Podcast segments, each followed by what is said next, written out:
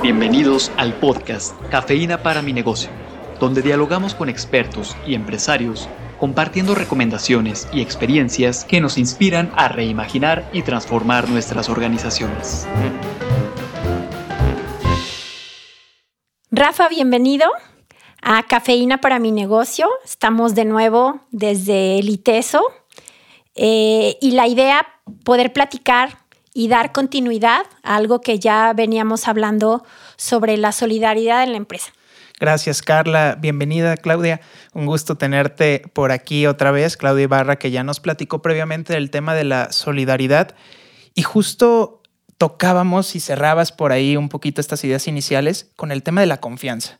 Cómo la confianza son los primeros pasos ¿no? para construir la solidaridad en nuestra empresa y cómo poder más allá de, del cómo nos lleva a la mejor una situación de crisis externa, ¿no? Ya hablábamos del tema de los restaurantes, ¿no? En estas iniciativas de colaboración, ¿cómo realmente podemos irla construyendo en nuestra operación y nuestro diario empresarial?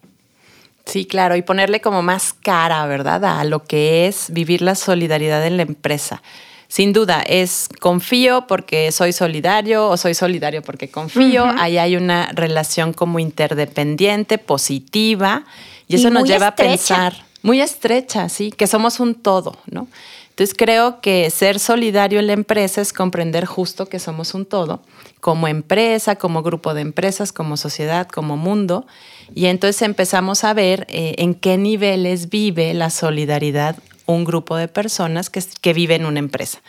En el que hablamos en el, en el podcast pasado, pues sí había un interés común, que era superar la pandemia, no cerrar los negocios, etc.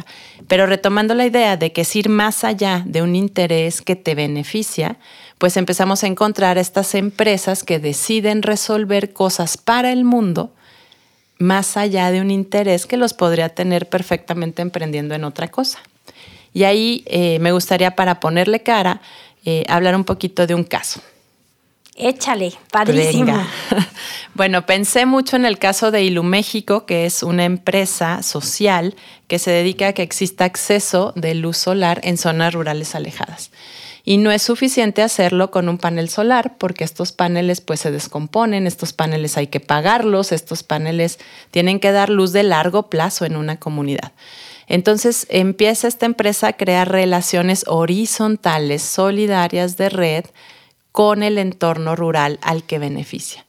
Entonces, para que la gente pudiera tener luz, formaron como técnicos a las personas de la comunidad. Entonces, el mantenimiento involucra a la comunidad, eh, hace ganar a la comunidad y se van enterando de más cosas que ellos necesitan porque montan como los ilucentros, ¿no?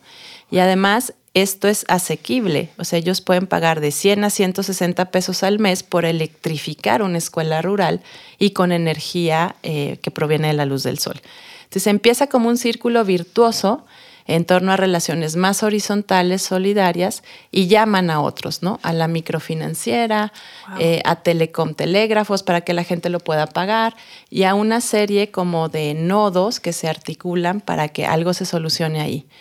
Y creo que todo esto está basado en la confianza y en entender que somos parte de un todo. Y finalmente es un nivel de vivir la solidaridad desde la empresa porque beneficias y sirves a otros.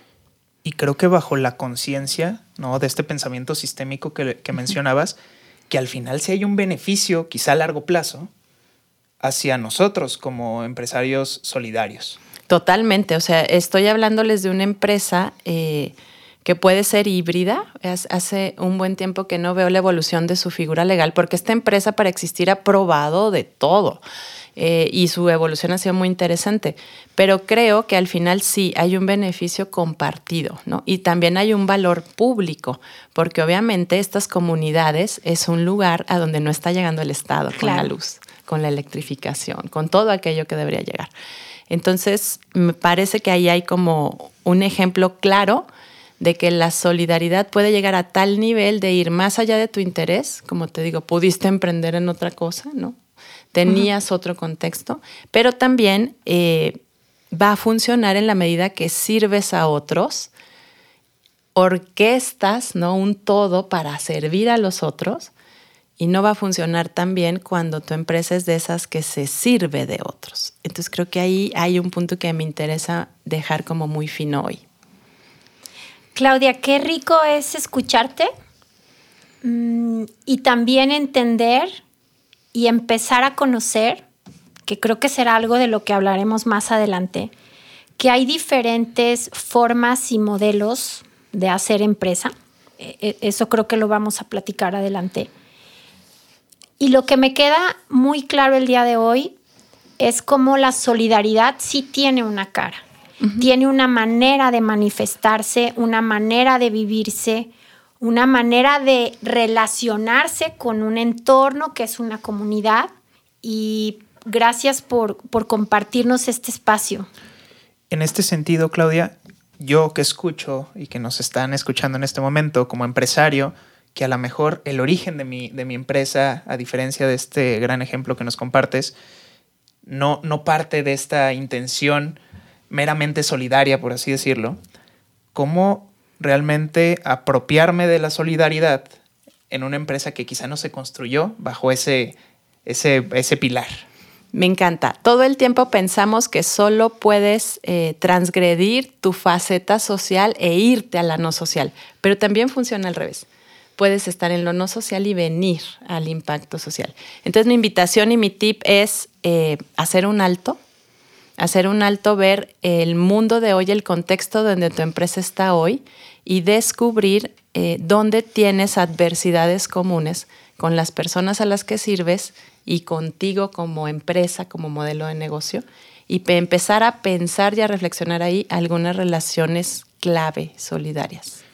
Me gustaría, y estaba construyendo una pequeña frase a partir de todo esto que nos compartes, Claudia, creo que todos, empresarios, no empresarios, tenemos la capacidad, la posibilidad, pero más aún la responsabilidad de ser solidarios. Correcto. Es algo para el mundo. Así es. Y para eso estamos acá, para hablar de eso. Muchísimas gracias, Claudia. Gracias, Rafa, por este espacio. Muchas gracias, Claudia. Excelente día para todos. Hasta luego. La cafeína comienza a hacer efecto.